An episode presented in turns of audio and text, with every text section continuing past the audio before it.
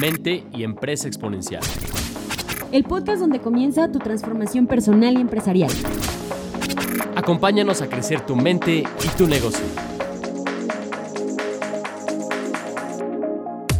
él se va así como a estudiar marketing y entonces le dice, mira, ve lo que hago. El aprendizaje transformacional. Sí,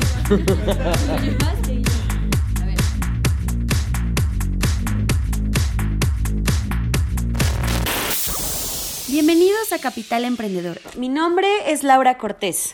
Mi nombre es Alejandro Valdés y nosotros en Innovarte y en Capital Emprendedor ayudamos a los empresarios a que puedan profesionalizar su negocio y multiplicar su libertad.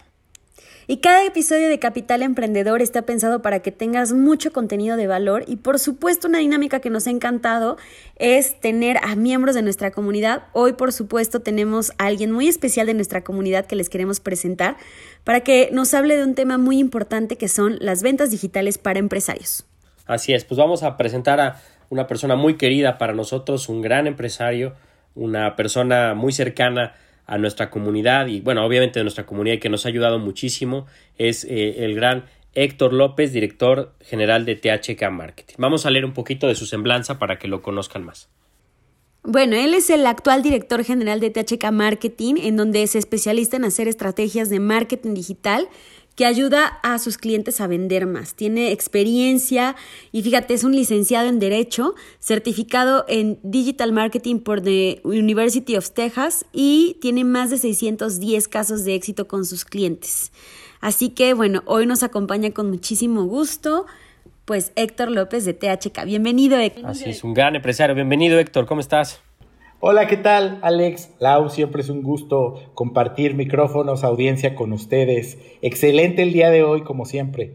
Pues nosotros muy agradecidos, contentos de, verte y bueno, de compartir con toda nuestra audiencia, obviamente, un tema padrísimo y fundamental que es este tema de ventas, ¿no? Ventas digitales para emprendedores. Pero antes de entrar al tema, nos gustaría que, que nos platicaras un poquito más de THK, tu, tu empresa, eh, un poco de cómo nace y, bueno, en, en qué está enfocada THK. Eh, gracias, Alex Lau.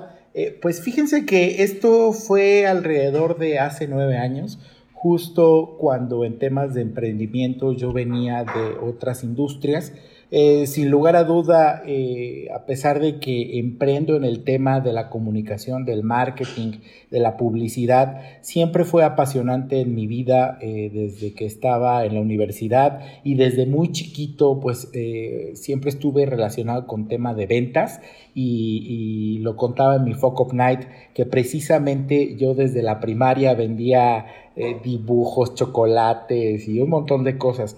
Entonces, siempre el tema de la persuasión y de ofrecerle a, los, a las personas soluciones a través de productos o servicios con los que yo contara fue para mí una, ese motor pero no fue hasta en el proceso de la universidad, cuando por temas relacionados también por eh, comercialización de bienes raíces, me puse a estudiar, me metí a diplomados, me metí a programas, me metí a cursos, en donde entendí que había una técnica detrás. Y a pesar de siempre eh, tener un enfoque más sociopolítico hacia, hacia, mis, hacia mis grados académicos, pues eh, yo siempre tuve esa cosquillita y entonces eh, justo a la mitad de mi carrera eh, tuve la oportunidad de, experimentar ya de manera académica este desarrollo hacia la mercadotecnia y fue cuando tuve muchísima más claridad de hacia dónde debía de ir, ¿no?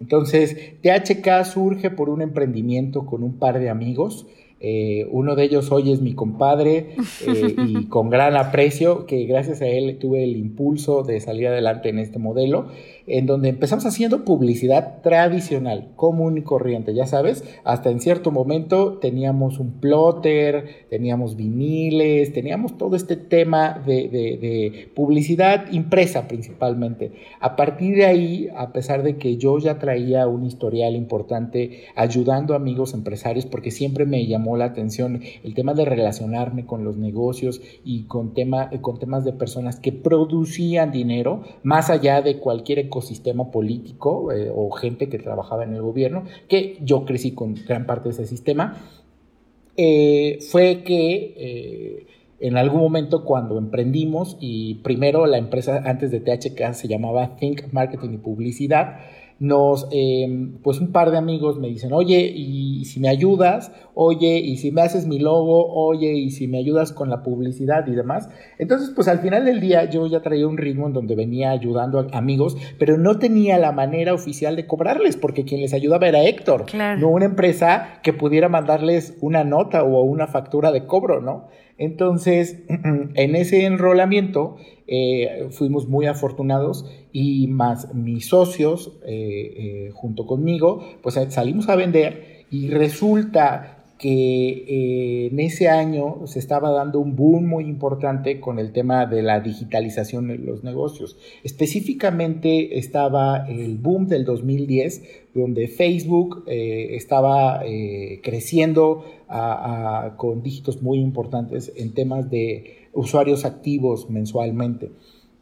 Entonces, este, posteriormente a esto, este par de socios eh, deciden tomar otro rumbo de sus caminos profesionales. Hoy nos seguimos hablando, hasta la fecha son grandes personas, pero pues yo me quedo con, con, con muchas ganas de seguir haciendo cosas. Y entonces yo dije, a partir de ahora vamos a hacer a un lado todo lo impreso, qué sigue, hacia dónde vamos. Y la verdad yo en algún momento mis amigos me dicen que soy un geek, ¿no? Me encanta la tecnología, eh, se los juro, yo comparaba todos los aparatos que salían, todos los gadgets, experimentaba, por eso este, casi casi parecía técnico en sonido y en, en iluminación, se los juro.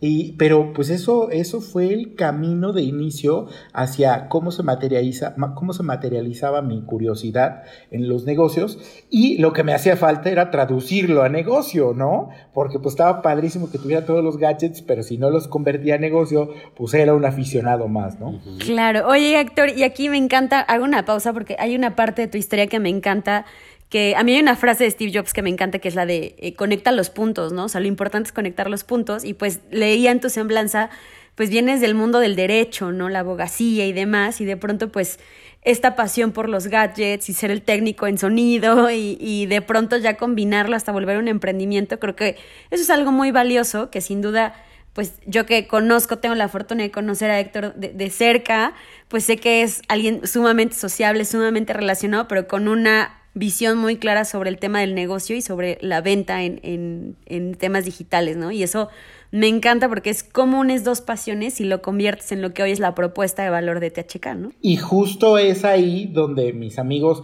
lo veían, pero yo no lo veía. Y literal, tuve muchos amigos que me dijeron, ayúdame y mucho gusto, gracias, ¿eh? Nunca me pagaron nada. Eh, pero muchos otros, este, hoy son, siguen siendo grandes amigos, me permiten ayudarles en sus emprendimientos o en sus empresas formales. Y, al final del día, para mí es una gran satisfacción porque eh, hablando específicamente de microventas, lo primero que vendes eres tú como persona, ¿no? Eh, tu confianza, tu transparencia, eh, la forma en la que la gente se da cuenta que si sí sabes o no sabes. Y, y, pues así nació THK, ¿no? Cuando nosotros decidimos cortar rotundamente todo lo, lo, de la comunicación tradicional, por así decirlo, a lo offline, y decidimos que nos íbamos 99% hacia lo digital, todavía en el 2010 era no saben cuánto nos, nos, costaba salir a ofrecerle a la gente que le podíamos ayudar con su comunicación digital. Y nos decía la gente, oye, pero si Facebook es gratis, ¿por qué te voy a pagar? ¿No? Este, no, no, no entendían todos los temas de las estrategias, de, de las bases de datos, de la toma de decisiones. Pero bueno, ahí estuvimos en un momento clave que fue un detonador para que la empresa, eh, eso sí fue un tema de momentum, porque cuando en el 2010, precisamente 2011, em, nosotros ya empezábamos a sembrar palabras clave en nuestra página web de marketing digital, de estrategia SEO y así, nadie lo googleaba, pero este tema, esta teoría de, long tail, ¿no? Que, que caches ese momentum, pues nosotros fuimos esos cuando era muy barato como comprar Bitcoin y, cuando, cuando toda, gente, toda la gente estaba buscando marketing digital o cuando toda la gente ya estaba comprando Bitcoins, nosotros ya estábamos ahí y desde entonces hasta ahora seguimos dominando la primera página de Google cuando tú pones agencia de marketing digital en Puebla, ¿no? Hoy tenemos nuevos competidores, pero quiero decirte que nosotros llevamos años en el podium, años. ¿No? Y ahí deriva el, 70% de todas nuestras conversiones o de nuestros nuevos negocios en Internet. Sí, o sea, creo que es súper interesante, Héctor, ¿no? Se junta un, un talento nato, ¿no? Para las ventas, para las relaciones que creo que tienes, ¿no? Y que lo he visto. Eh, una pasión por el marketing digital, ¿no? Por todo este tema tecnológico y, y, justamente como tú dices, la ola, ¿no? Que viene, te subes a la ola y bueno, eso ha, ha hecho que THK sea un líder, ¿no? Aquí en, Puebla y obviamente en la República y la verdad es que interesantísimo, ¿no? Cómo lograste subir a la ola y bueno, y también cómo te has logrado mantener, porque es fácil eh, subirte, pero mantenerte 9, 10 años, pues no, no es sencillo, ¿no? Sí, totalmente.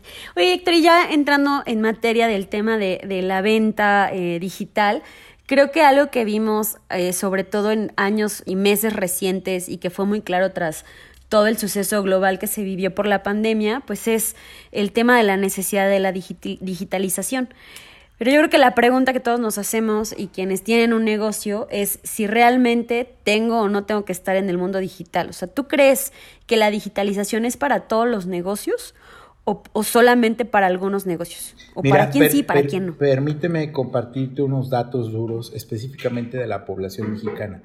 Eh, no, no es para todos la digitalización. Desafortunadamente hay una brecha todavía de acceso que depende de un dispositivo electrónico inteligente, depende de Internet y en nuestro país dolosamente todavía depende de energía eléctrica. No todo mundo tenemos acceso a esto y específicamente para tener los números solamente el 73, 76% de la población en México tiene acceso al Internet y de ahí a los dispositivos móviles, ¿no? Y precisamente un dato que se contrasta es que a pesar de que tenemos acceso al Internet, todavía eh, solamente el 30% de la población tiene acceso a, dispositivos con internet permanente como un plan de datos y todos los demás dependen del Wi-Fi. El, wi el Wi-Fi sigue siendo una de las oportunidades más importantes para seguir conectando con la audiencia, pero sobre todo para rastrear dónde han estado, ¿no? Entonces, no, no, la respuesta es no, no es para todos, solo siempre y cuando tu audiencia esté ahí.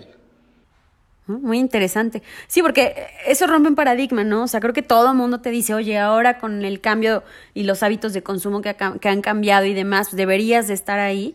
Pero sí, creo que muy bien solamente el saber que solamente algunos, ¿cuáles considerarías entonces que deberían de subirse a esta tendencia y cuáles definitivamente no? ¿De qué depende?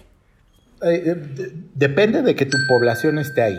¿Cuáles son los sectores más demandados, eh, por ejemplo, en comercio en línea? pues eh, está muy por arriba el tema de la ropa, de los zapatos, el tema de los, de, los viajes, el tema de las finanzas, por mencionar algunas industrias, ¿no? Eh, todavía los muebles tienen alguna brecha por ciertas medidas, por ciertas texturas, pero el camino del e-commerce va hacia que casi todo se pueda vender por ahí. Acuérdate que de las políticas más importantes que deberían de considerar los emprendedores que vayan a vender algo por internet es un sistema eh, avanzado de envíos y devoluciones sin costo extra al usuario. Y me parece, Alex, si no me equivoco, que Zapos tenía esta, que te lo cambiaban las veces que fuera. En México también hay una tienda de zapatos que en este momento no recuerdo el nombre, pero si ustedes quisieran tener esta calidad en el servicio, eh, de los pocos, de las pocas mensajerías que ya lo ofrecen en México es UPS. UPS te ofrece un paquete para e-commerce en donde tienes todos los envíos y devoluciones que tú quieras por una tarifa fija. Sí, efectivamente, Sapos así fue, ¿no? Su estrategia de Sapos que cuando la presenta Tony Shea a su consejo, le dijeron, estás loco, no vamos a perder mucha lana. Y él dijo, no, pues que ese nuestro core es el servicio al cliente. Y fue su gran diferenciador. Eso fue lo que hizo que Sapos creciera, después Amazon los compra. Pero este, este esto que nos acabas de comentar es súper importante, ¿no? El sistema de envíos y devoluciones, algo importante para hacer e-commerce, ¿no? Sí, yo creo que eh, aunado a esto, preguntémonos como usuarios, ¿no? ¿Por qué tendría que comprar en Internet y no en un punto de venta tradicional? Y una de ellas es porque en un punto de venta tradicional, bajo las tendencias que estamos viendo, el almacenamiento, el, almacenaje se convierte en un costo que puede hacer la diferencia entre que puedes dar más barato o no. Tener un punto de vista, un punto de venta, un escaparate es costoso. Estarlo renovando tienen varias implicaciones, dentro de ellas estar renovando la estantería, la forma del acomodo de los productos, el el cómo vistes estos escaparates. Pero, ¿qué pasa si tú lo tienes en línea bajo una carga consolidada donde te puede ser muy barato enviarlo a cualquier parte del país y además lo puedes tener al otro día si lo compras hoy en línea? Pues eso se convierte en este gran diferenciador. Hoy estas estrategias de logística pueden ser la gran diferencia y una de ellas es un modelo que precisamente Amazon te dice, oye, yo aquí tengo detectado en mis tendencias de consumo que este reloj, este corta uñas, eh, tiene un promedio al mes de adquisición de 50 mil ventas, ¿no? De 50 mil colocaciones. ¿Tú quieres entrar ahí? Ok, mándame 100 mil porque yo necesito estar abasteciendo mis almacenes. Eh, pero pues no todo, literal, pues no todos están preparados y muchos le siguen teniendo miedo a esto a pesar de los datos. Estamos muy verdes, estamos eh, en pañales en México, pero los que se han aventurado a tomar estas decisiones basadas en datos, entonces son aquellos que han sabido triunfar, ¿no? Y desafortunadamente, pues la disponibilidad de un producto hoy es mucho más fácil encontrarle en línea que en un punto de venta, ¿no? Y aquellos que no se han subido al punto de venta digital, o en línea, pues la apuesta sería, oye, eh, si estoy teniendo éxito en mi punto de venta offline, no pierdo o realmente el riesgo es menor si lo mando a un sistema consolidado como lo podría ser la logística de Amazon o vamos a empezar a vender y esta es una de las herramientas que les quiero compartir a través del WhatsApp Business. Mm. En México se augura que a finales de este año ya esté abierto el sistema para aceptar y recibir pagos de cualquier persona sin salir de WhatsApp y vinculado a tu cuenta bancaria. Entonces, yo creo que por aquí podríamos empezar compartiendo un poquito de estos consejos avanzados a los emprendedores que nos están escuchando, porque en la medida en que se suban anticipadamente estas tendencias, va a ser menos complicado, va a ser más efectivo y de verdad van a tener una audiencia mucho más contenta. Porque, ¿qué es lo que quiere la gente cuando te compra algo a diferencia de, de tu competencia? Pues supiste entender cómo resolver el problema de una manera más fácil. Y hay gente, como todo, ¿no? Como, como, así como cuando vas al doctor y hay diferentes tipos de pacientes, así también hay diferentes tipos de clientes, ¿no? Hay al que le gusta que le des la información detallada y principalmente por el perfil de consumidor son las mujeres. Las mujeres buscan la seguridad a la hora de obtener información en la compra. Pero un hombre, si le mandas la misma cantidad de información, va a decir, ¿qué hueva? No, no, eso es mucho. A mí, a mí dime puntual qué es lo que me estás vendiendo. Y, si entiendes entonces al hombre y a la mujer con estos diferenciadores, estás del otro lado. ¿Qué pasa cuando hacemos, digo, ya, soy, muy avanzado? No, no, venga, venga, nos encanta. Pero ¿qué pasa con la mayoría de las empresas que hacen publicidad digital? El mismo anuncio se lo enseñan a las, a las mujeres y a los hombres. No hay diferenciador. El mismo speech de ventas eh, por un inbox, un inbox o un WhatsApp o hasta por teléfono es el mismo no hay diferenciadores. La mujer es como un tema maternal, busca protección, busca seguridad, certidumbre. Un hombre busca que no le des problemas, busca una solución muy rápida y busca leer por bullets, ¿no? A, B y C y ya, y ya, y toma mi dinero. Concreto, claro. Concreto. sí, totalmente. Y creo que eh, me quedo con esto, ¿no? Es muy importante entonces entender muy bien tu cliente ideal entendiendo quién es ese cliente, cuáles son sus deseos, necesidades, cuáles son su forma de consumir productos y servicios. En función de eso hace sentido digitalizar o no, ¿no? Porque capaz de que tu mercado está justo como dices en ese WhatsApp o está en ese Facebook y entonces ahí vale la pena empezar a meterle mucho más atención, ¿no? En, no quizá no en todo el proceso, sino en ciertas partes del proceso que te pueden ayudar a llegar a más personas. Es correcto. Y algo interesante también que mencionas, Héctor, es a lo mejor muchos emprendedores y empresarios que nos están escuchando, como tú dices, pues tienen un punto de venta exitoso, ¿no? Pero algo importante es empezar a invertir en, en, esto que va a seguir creciendo, ¿no? Que el, el, mercado digital, el e-commerce va a seguir creciendo. Como tú mencionas, vamos atrasados. Yo calculo, no sé tú si estés de acuerdo, pero estamos como 10 años atrasados con lo que está haciendo Estados Unidos, ¿no? En temas de e-commerce. Más o menos. Yo, yo creo que sí, más o menos 10 años. Eh, sí nos está impactando esta pandemia. Recuerden lo que dijo Bill Gates, nos digitalizamos 10 años. Definitivamente sí estamos eh, con grandes retos y uno de ellos es el tema en el que a los mexicanos les gusta recibir un servicio de 100 pesos cuando pagaron 10 pesos. Lo que pasa es que los mexicanos, a pesar de que somos cálidos en nuestras relaciones, a diferencia de los americanos, ¿no? Porque siempre dicen, ay, México es súper cálido, son súper lindos y los mexicanos, pero eso nos falta profesionalizar la calidad en el servicio. Eh, y, creo que nuestro sistema educativo nunca nos ha enseñado a servir con profesionalización o con profesionalismo, ¿no?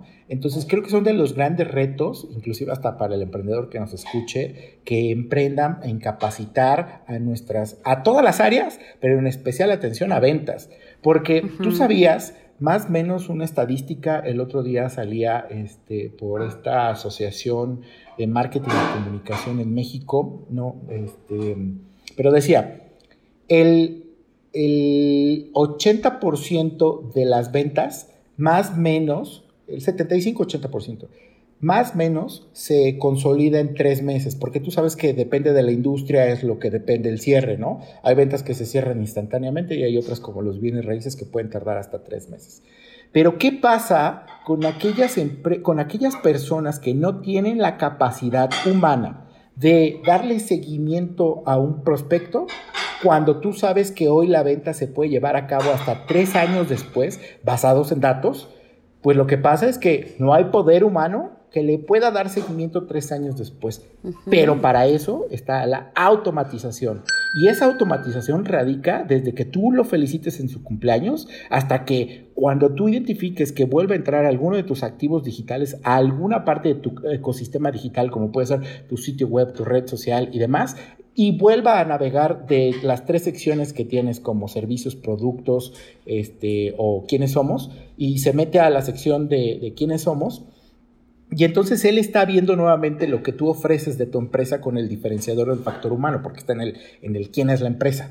Eh, y entonces, a partir de ahí, la inteligencia que ocupan estos softwares le puede dar seguimiento para que la publicidad o el seguimiento virtual que pueda tener este eh, prospecto, este interesado, le aparezca solo la información de las secciones que él navegó en otras, eh, lo pongo en un tema más comercial.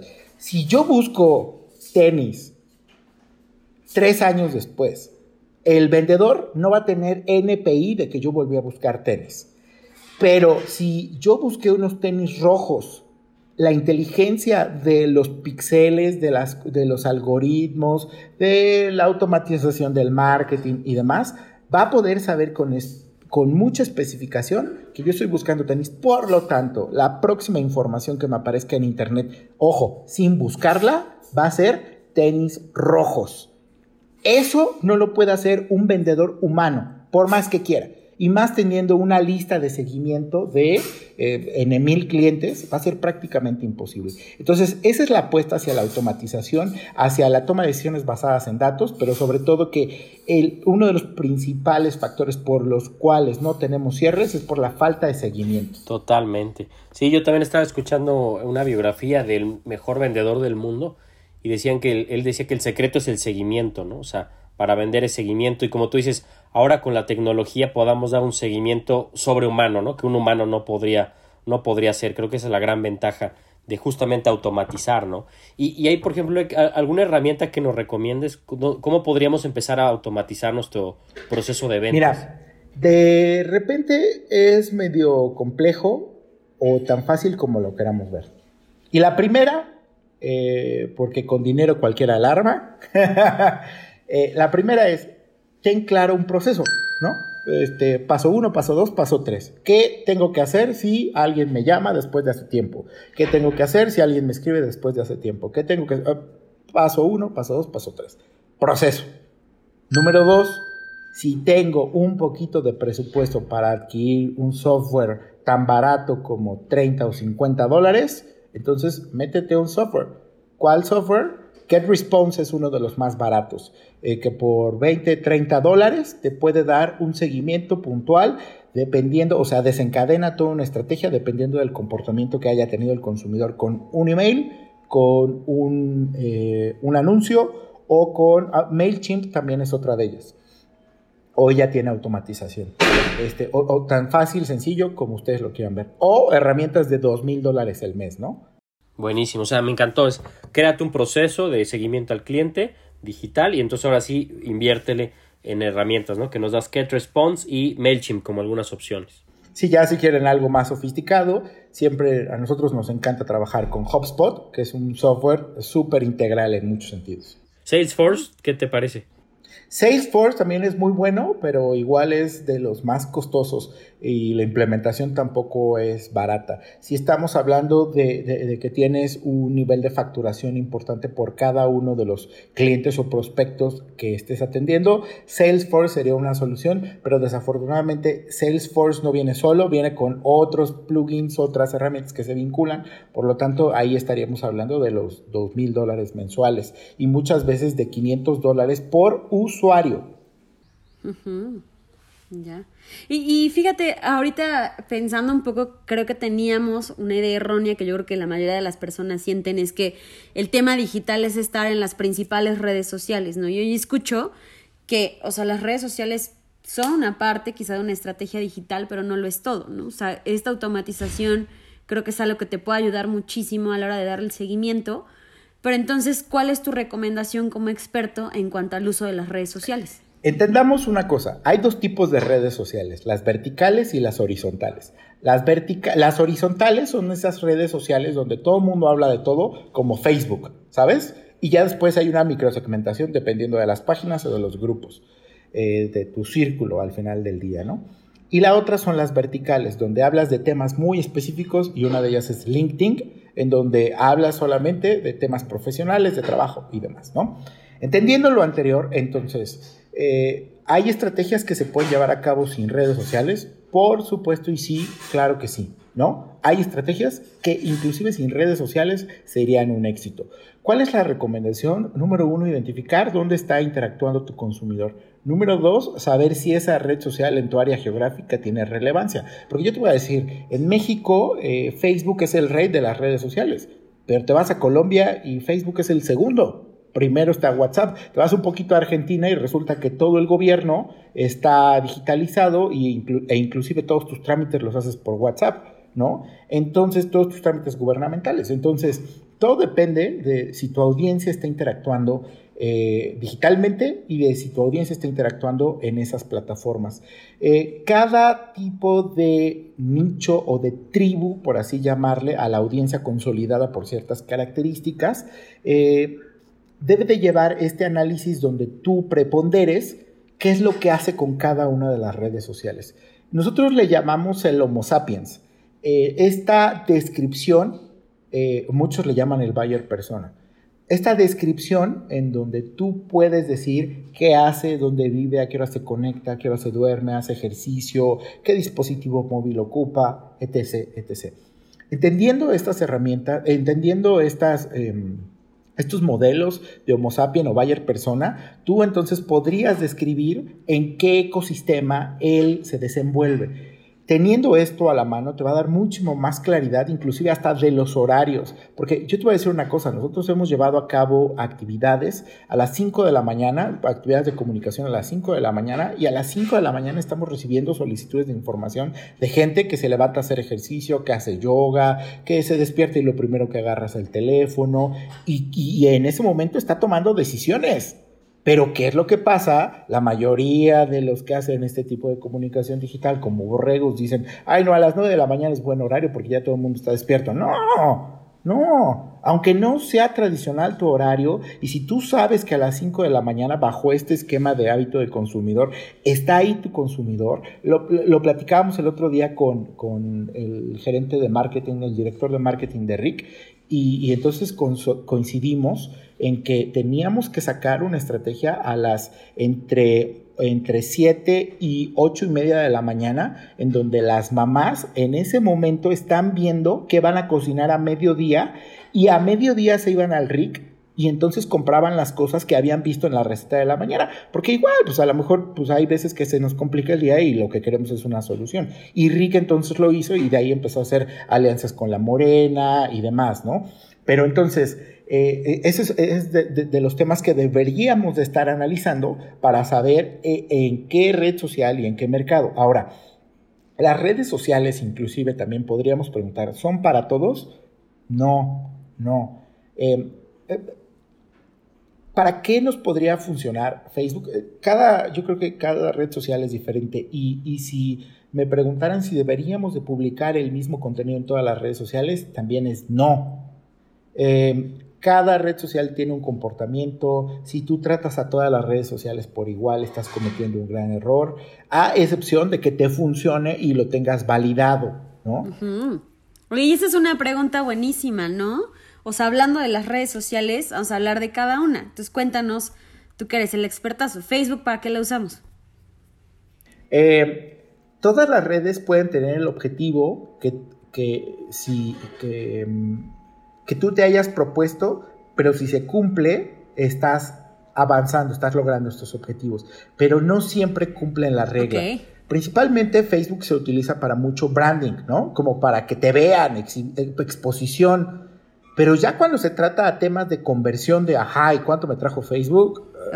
No es el rey de las conversiones. Porque, ¿sabes? Facebook es para que dependiendo de mis comportamientos me aparezca información que Facebook supone que a mí me interesa. Pero, ¿quién es el rey de la captación del interés de las personas o de los internautas? Google. Tú a Google no vas a socializar, tú a Google vas a resolver problemas. Y en Google tú demuestras, describes, escribes, traduces, interactúas directamente con tu intención de compra quiero comprar unos tenis. Googleo, tenis rojos, marca Puma, precio. Cuando tú acabas de poner esa combinación de palabras clave, estás más que etiquetado en la vida. A partir de ahí, todo lo que tenga que ver con tenis rojos, marca Puma, va a ser una constante. ¿Por cuánto tiempo? Hasta por 64 días, para ser específicos. Y entonces eso le da la ventaja a las marcas de poder identificar por áreas geográficas, por mapas de calor, este, estas intenciones de compra y es por eso que el rey de la intención traducida a que quiero comprar es Google. Ya, ok. ¿Quieres un tema de posicionamiento? Ve a Facebook. Oye, pero la gente no me quiere en este momento este, pero me está viendo, ah, quizás no te quiera, pero cuando te vea, quizás te quiera, ¿no? Es como lo que decía Steve Jobs, los consumidores no saben lo que quieren hasta que se los vendes. Buenísimo. Oye, Instagram entonces, ¿para qué va a ser bueno? Eh, Instagram tiene un modelo muy interesante, no siempre, últimamente. Instagram se está convirtiendo en el rey del shopping. Mm. El shopping en Instagram es la clave los, las stores, las tiendas que tiene Instagram, hacen que tú puedas consumir el producto de una manera más natural, eh, más orgánica, por así decirlo, más glamurosa. Y entonces, si a los mexicanos les gusta comprar cosas de 10 pesos que, que aparenten 100 pesos, Instagram es el que lo logra, porque mi reloj que me costó un Swatch, ¿no? ¿Cuánto cuestan estos relojes Swatch que son súper baratos? Valen 500 pesos, pero de repente lo trae una supermodelo y dices, wow, qué bien se ve, sí quiero un Swatch porque seguro me voy a ver como la modelo. Entonces, ellos entendieron muy bien el show off, el, presumir, el glamour principalmente, que ayuda mucho hacia la conversión. Y tú te das cuenta que te pueden poner unos cacahuates, pero si te los ponen con un fondo rosita, ¿no? Como de una cartulina rosa, y se ven cute, se ven bonitos, dices, wow, yo quiero esos cacahuates. Han de saber, han de saber riquísimos, ¿no? Ellos entendieron eso, ellos entendieron eso. Pero fuera del shopping, la socialización que se vive en el Instagram, fíjense que les recomiendo esta película que está, este, eh, o película documental que está en Netflix, que precisamente habla de cómo la gente en internet se vende con puras pantallas y hay gente que solamente destina sus recursos para verse bonito, aunque no lo tengan. Es, es, es, la de los influencers, exactamente. ¿Cómo se llama? Bueno, a ver si conseguimos el A ver si la investigamos ahorita para hacer. Sí. Sí, es esta de influencer, si no me equivoco, sí se llama influencer. Eh, eh, Súper bueno y entiendes un montón de cosas. Oye, eh, Héctor, y, y, ah, o sea, hay una red social que es como bastante nueva y que todo el mundo como que estamos ahí pensando si sí o si no. Algunos casi no lo entendemos, que es el tema de TikTok. Pero TikTok, ¿cuál sería tu recomendación? Porque hoy es una moda, ¿no? Decir, a ver, nos vamos a subir al TikTok, pero ¿para quién sí es TikTok? Entendamos que TikTok vino a, a hacerle parir chayotes a Facebook Y tan así que Facebook con su influencia a nivel internacional hizo que casi cerraran TikTok en América, en, en Estados Unidos específicamente hasta que lograron una negociación y no sé si ustedes sepan, pero los dueños o asociados socios de TikTok en Estados Unidos para que no fuera baneada la red social es Oracle y Walmart, que fueron los que compraron estas acciones para la representación y desarrollo de TikTok en Estados Unidos. Eh, tiene un algoritmo increíble, impresionante que eh, ¿Qué, cuál es una de las dolencias de las redes sociales? Que la mayoría de la gente ve y no interactúa. Somos unos chismosos. Eh, bueno, TikTok lo entendió. Pero entonces hoy una interacción se traduce a ver un porcentaje del video. Aquellos que vean el 70% del video, ah, es una interacción. Oye, aquellos que no, eh, que eh, vean el video, pero aparte se metan al perfil del creador, ah, es otra interacción. Aquellos que vean el video, se metan al perfil del creador y vean más de un video, es otra interacción. Por lo tanto, si el perfil del creador era de animalitos, los próximos videos, no te digo del de, de, tres videos más, no, no, no, el próximo video que, que te está ahí esperando es de perritos. Mm. Es el algoritmo sin miedo al éxito, el algoritmo sin, em, sin, sin, sin, storytelling, porque es tan random como tu cerebro. ¿Me explicó? O sea, no lleva un orden lógico. Simplemente te complace, porque así eres tú, ¿no? Y entonces él, él entiende de interacciones que nunca fueron una interacción. Entonces, eh, ya partiendo de ahí, eh, podría resumir lo que es maquiavélico y es uno de, de los mejores algoritmos que existen en el mundo. Posteriormente esto, TikTok es para todos, desafortunadamente tampoco, por varias dependencias. Y la primera es creatividad. No todos tenemos la capacidad de salir frente a la pantalla. Sí. Entonces, perdón, pero si tú no tienes el don, dicen papá, de gentes, ¿no? Así como el charm, no, no, no, ni lo hagas, ni lo intentes.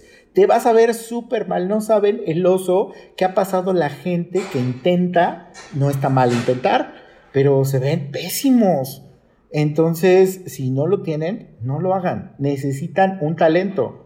O sea, como marca vale la pena estar. O sea, porque entiendo que, o sea, entiendo esta onda del TikTok y que es, ya sabes, que sales como medio actuando y demás. Pero si eres una marca, o sea, ¿Cuál es una buena estrategia si es que eres una marca? ¿O cómo usar una red social así? TikTok también nos vino a revolucionar algo que todo el mundo le tenía miedo a dar y es el conocimiento. TikTok eh, hoy en día es la plataforma más educacional eh, que existe hablando de redes sociales en el mundo.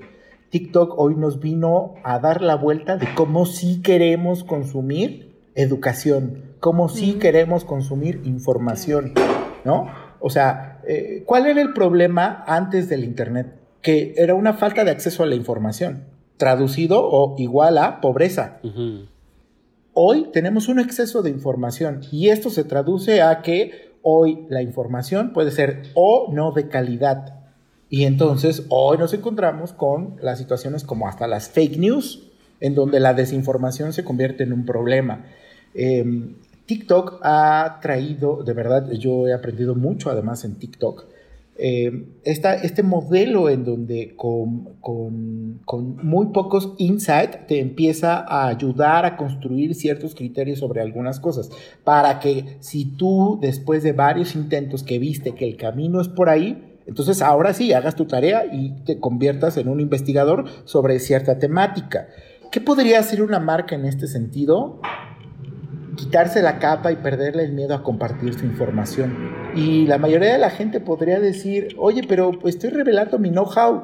Ajá, pero en realidad en un minuto no se va a traducir todo tu know-how, ¿no? No, no, no, no vas a compartir, por más que quieras, todo tu know-how. Y si en esta medida vemos que a la gente realmente les dé utilidad y de interés, por lo tanto las métricas se van a disparar, ahí tienes la oportunidad de nutrir a tu tribu, a tu comunidad. Eh, yo creo que la marca, más allá, si no tenemos el talento para salir frente a la cámara, yo por ejemplo sigo a un portal de noticias que en un minuto te dice lo que pasó en el día. Y te dan las noticias, pum, pum, pum, pum, pum, pum. Y en un TikTok sabes lo que pasó en el día. ¿Qué pasó en Siria? ¿Qué pasó con, con el Brexit? Eh, eh, ¿Qué pasó con, este, con Alaska? ¿Qué pasó con el COVID? ¿Qué pasó con un montón de cosas? Pero un minuto. Las marcas, la oportunidad que tienen es de comprobar que realmente saben lo que están haciendo. Porque entonces, de lo contrario, la gente se va a dar cuenta que eres un engaño. Yo creo que la recomendación sería, generalmente el emprendedor es, tiene inspiración nata y aparte está súper documentado.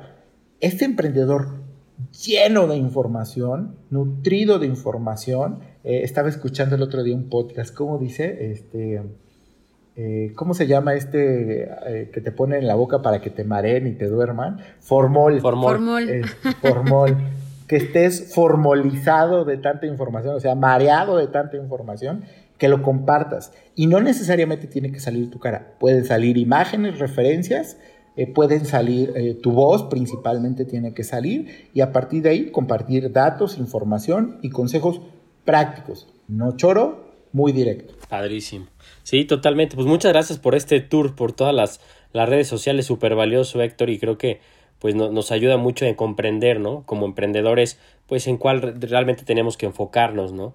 Y algo que también me encanta de todo lo que has platicado es eh, que ahora con las redes sociales, la digitalización, puedes conocer a tu consumidor, ¿no? Ya lo decías, ¿no? Tienes todos los datos para saber si, si él ve en las redes sociales en la mañana, con qué frecuencia, ¿no? Por eso yo te he escuchado una frase que me encanta que dices, eh, data is the new oil, ¿no? O sea, que los datos hoy es como el nuevo petróleo, ¿no? realmente es, es, fundamental, ¿no? Para tener hoy los datos para tomar buenas decisiones y como tú bien decías, poder justamente atraerlos a hacia nuestros productos y servicios. Fíjate que yo decía que data is the new oil, pero ahora digo, no doy paso sin guarache. Eso está más mexicanizado que nada. Lo tropicalizaste. Lo tropicalicé. Entonces, eh, Fíjate que empresario, y no hablo solamente del marketing digital, empresario, emprendedor que no toma decisiones basadas en datos, pues yo creo que está perdido. Eh, el, el, rumbo que muchos tenemos que tomar cuando dirigimos un negocio o una empresa debería de estar siempre basado en esta comprobación o validación de la información. Hoy el Internet nos permite rastrear casi cualquier comportamiento o todos los comportamientos.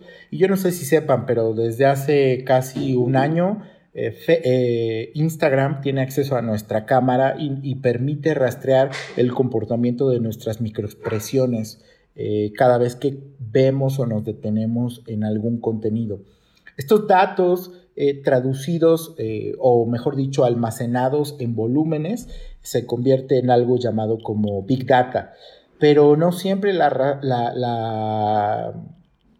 verdad, la razón radica en la Big Data. Muchas veces la microdata, el small data nos permite tomar decisiones mucho más puntuales que no ha podido resolver la Big Data. Estos son... Em, instrumentos que se utilizan para saber principalmente cuando estamos emprendiendo tenemos un poco eh, de marea en, nuestro barco y no tenemos esta claridad de por dónde o hacia dónde. Una vez que nosotros podemos entonces validar nuestras teorías, que es uno de los ejercicios más importantes a la hora de la toma de decisiones, porque sí, suponemos y muchos podríamos tener desarrollado el olfato empresarial, pero qué mejor que validarlo y se debería de convertir en un ejercicio permanente eh, por, la, por la maduración de los negocios.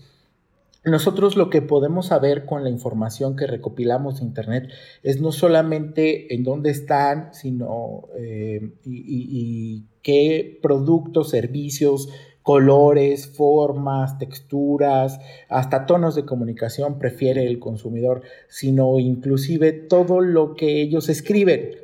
Por lo tanto, pues nosotros podemos construir nubes de palabras que agrupen intereses, claro, todo esto anónimamente, que agrupen intereses y por lo tanto a las marcas o en su momento a los gobernantes le puedan decir por área geográfica qué es lo que le interesa a la gente. Y de esta manera entonces se puedan agrupar estos conceptos y atender porque tanto como gobernante como marca, pues tú lo que quieres es resolver el problema de las personas. Marca que no resuelve un problema, que eso está pasando mucho con las aplicaciones en los dispositivos móviles. Todo el mundo saca una aplicación para, para que se instale y que se vea cool en un dispositivo móvil, pero no se han preguntado si realmente resuelve problemas. Y es un gran, gran, gran problema el que hoy tenemos el reto de que ya no le caben más aplicaciones a nuestros teléfonos y el indicador que tiene, eh, que existe para las aplicaciones móviles es cuántos de los usuarios mensualmente borran o eliminan la aplicación de sus teléfonos.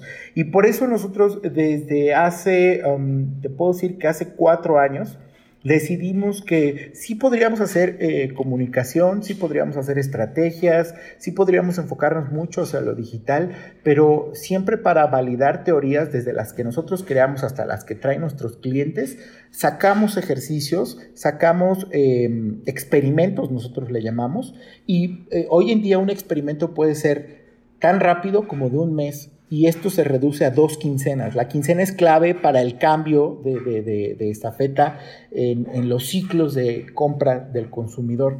Y esto nos permite entonces eh, que un mes después podríamos tener modelos casi validados a... Eh, eh, solo con un, pequeño un, pequeño factor, que si hay una temporalidad como un 15 de septiembre o como un 24 de diciembre, pues la gente ya tiene eh, otras prioridades.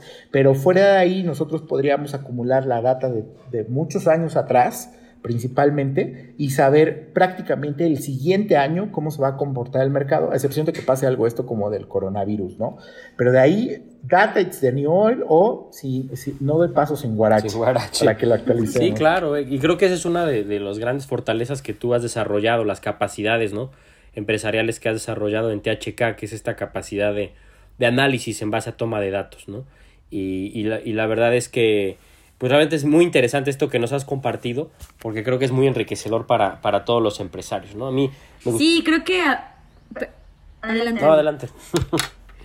Sí, creo que hablabas de, al inicio, bueno, hablábamos de más de 600 casos de éxito que has tenido a lo largo de la carrera de THK y a mí me encantaría que nos compartieras algún ejemplo de alguno de estos casos de éxitos que justo quizá ahora con eh, reciente tema del mundo y la pandemia y demás, o independientemente de eso, pues en donde todo esto que nos cuentas haya sido realmente un factor de cambio y que no los compartas, ¿no? Porque a veces creo que seguimos siendo incrédulos o creemos que es muy sencillo. Y la verdad es que sí puede llegar a ser muy sencillo, creo que nada más es cosa de decidirnos y formar parte de pues este cambio que se vive en el mundo, ¿no? Claro que sí, eh, eh, Lau. fíjate que de, yo, yo, yo he aprendido, gracias a la oportunidad que nos han dado todos nuestros clientes, de servirles y de creer en nuestras ideas. Y precisamente hemos tenido, nosotros, nuestra, nuestro primer trabajo fue la identidad gráfica de una funeraria y hemos tenido casos eh, eh, que fue complicado en su momento, ¿no? Porque un montón de factores. Y hemos tenido casos tan importantes desde la relevancia de nuestras circunstancias como el propio Instituto Nacional Electoral, el Estadio Azteca, el Club América, que hemos trabajado con ERDES, con empresas, poblanas tan importantes como Plantamex.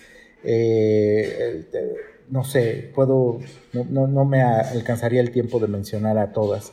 Em, de los aprendizajes más valiosos que hemos tenido ha sido precisamente cuando atendimos al Instituto Nacional Electoral y precisamente eh, vendieron el padrón electoral en eBay.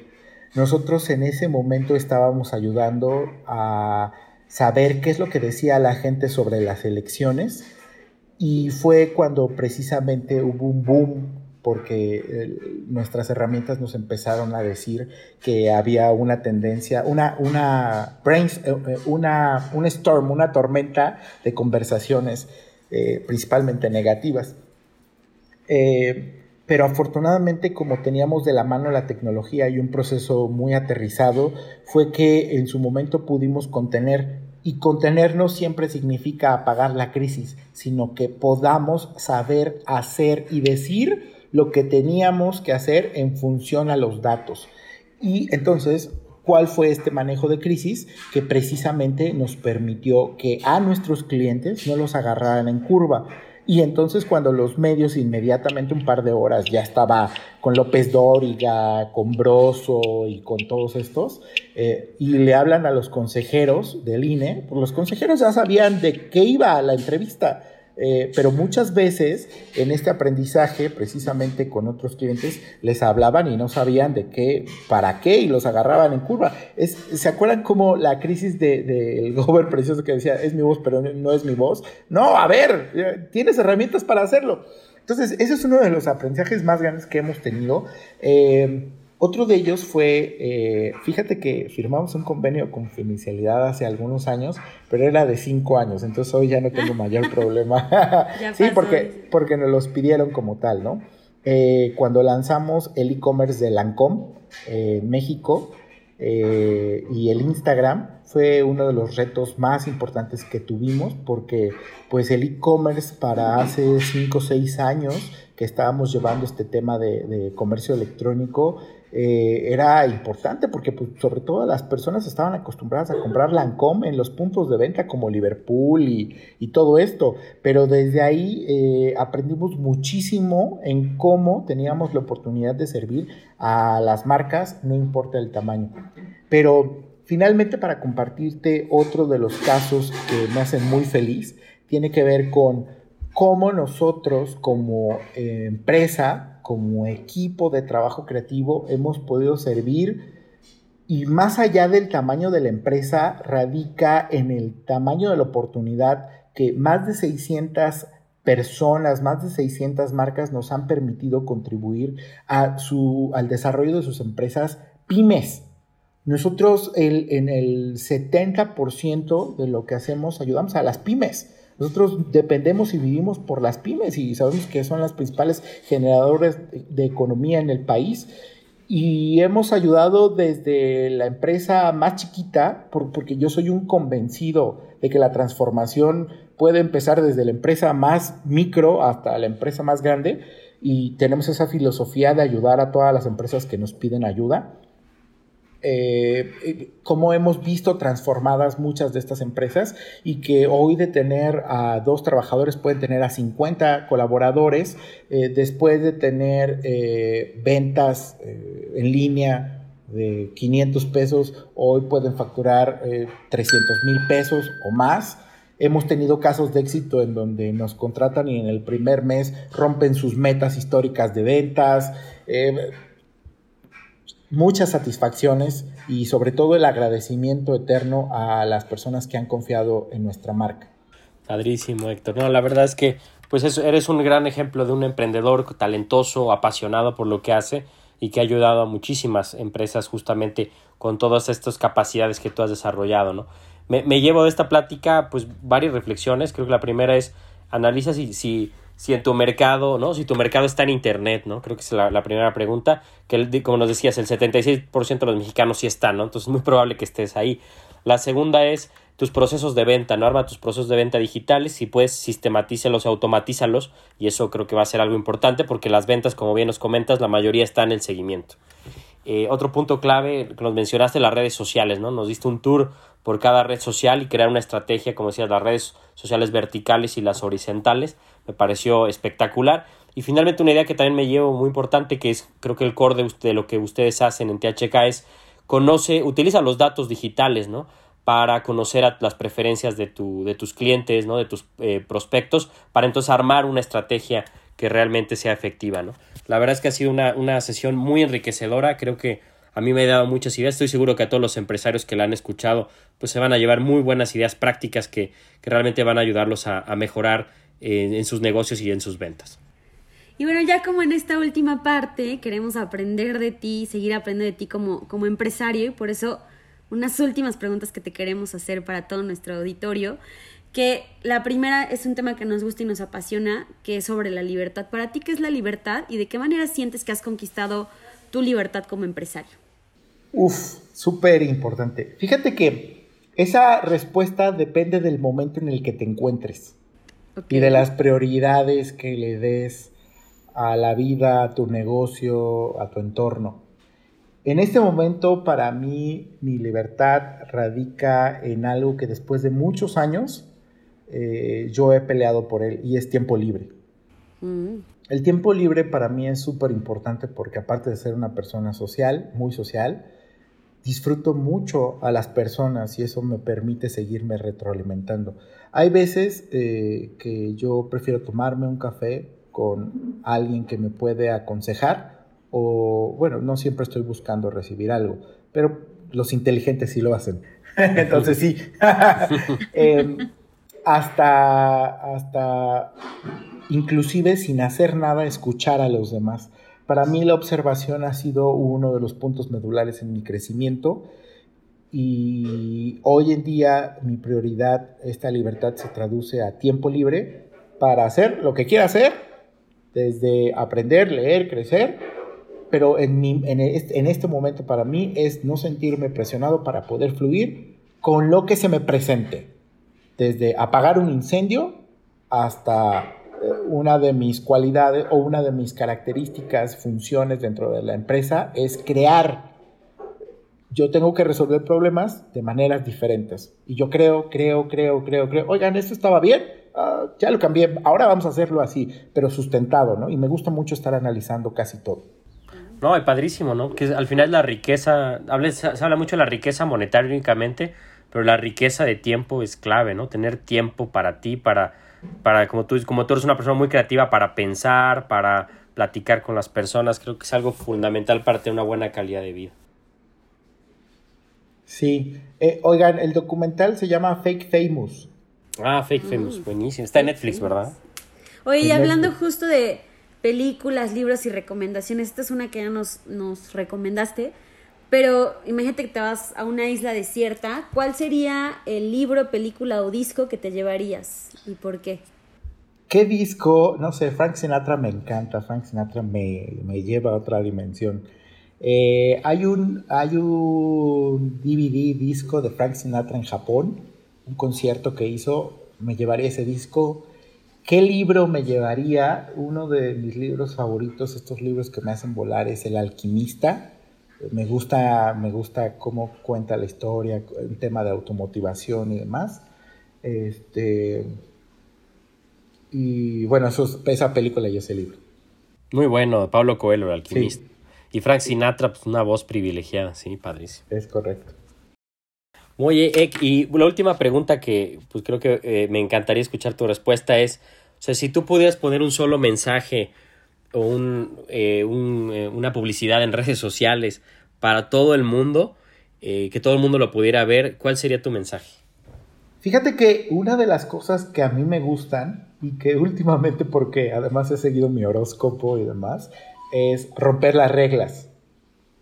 Desde muy chiquito me ha gustado ir en contra.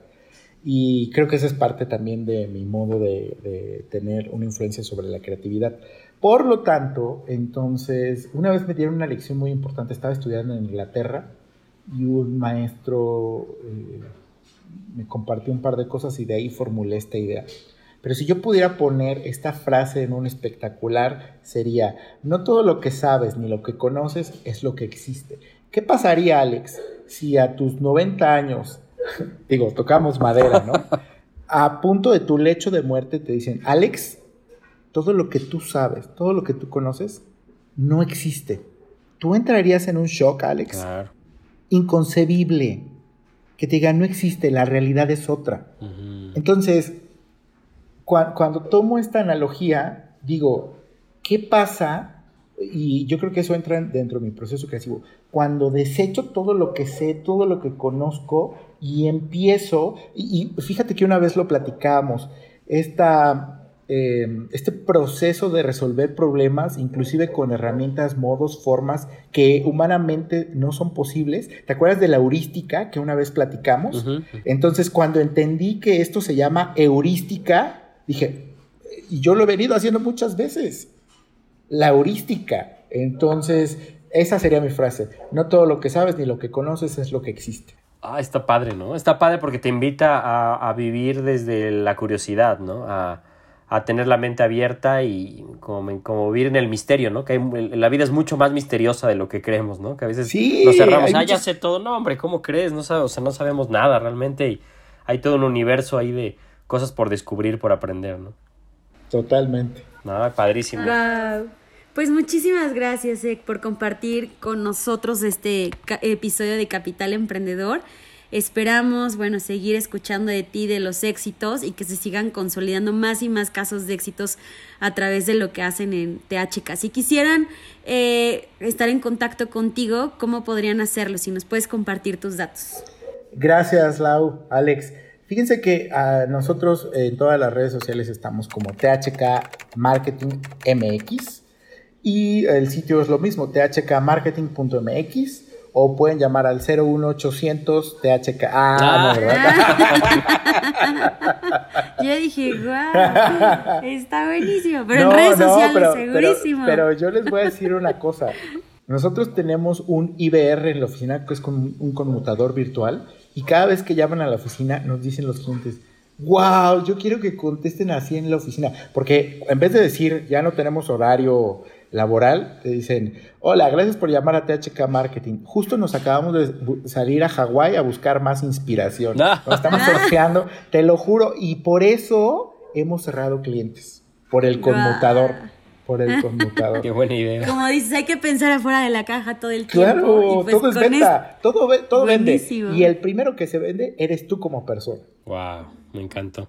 Oye, Héctor, pues yo disfruté mucho esta conversación, muy enriquecedora, es algo más inteligente que antes de empezarla con esta plática. Te agradecemos de todo corazón tu generosidad para compartir tus experiencias, tu conocimiento. Sin duda, toda nuestra audiencia va a estar enriquecida al escuchar esta plática. Y pues te deseamos lo mejor y muchísimas gracias. Y bueno, obviamente, por favor, eh, compartan esta plática a más personas que les pueda interesar. Gracias, Alex. Gracias, Lau. Encantado de compartir con todos ustedes y la comunidad de Innovarte. Pues gracias a todos a los que nos escucharon. Acuérdense de seguirnos en nuestras redes sociales. Estamos como Innovarte y estamos en Facebook, estamos en Instagram y por supuesto sigue escuchando más episodios de Capital Emprendedor. Excelente.